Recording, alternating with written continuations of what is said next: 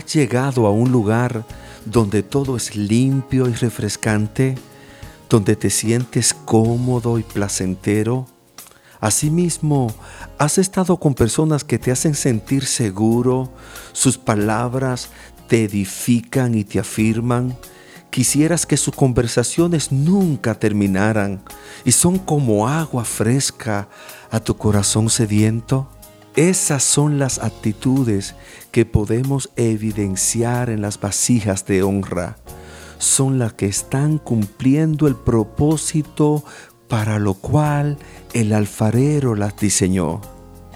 Los vasos de honra eran usados para ofrecer agua fresca a los habitantes de la casa y a sus visitantes, y eran exhibidas en las entradas, asimismo eran usados como vasijas de servicio en el templo. Esto nos habla claramente de nuestro servicio a Dios cuando le honramos con nuestros dones y talentos, con nuestro tiempo, con nuestros bienes, involucrándonos en su obra y al estar cerca de Él podemos dar palabras que edifican al cansado y suplir para los más necesitados. Jesús se llama a sí mismo un vaso de honra cuando dijo, si alguno tiene sed, venga a mí y beba. Y el que cree en mí, como dice la escritura, de su interior correrán ríos de agua viva.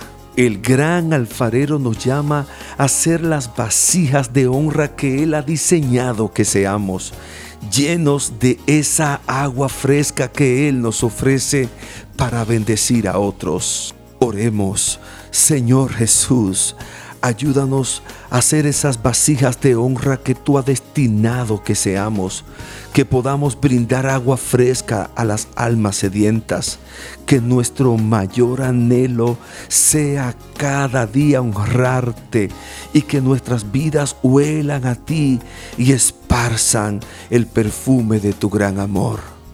Amén. Sigue el desarrollo de En manos del alfarero, una jornada de disciplina espiritual. Visite cada domingo a las 10 de la mañana la Iglesia Nuevo Testamento. Síganos por las redes sociales.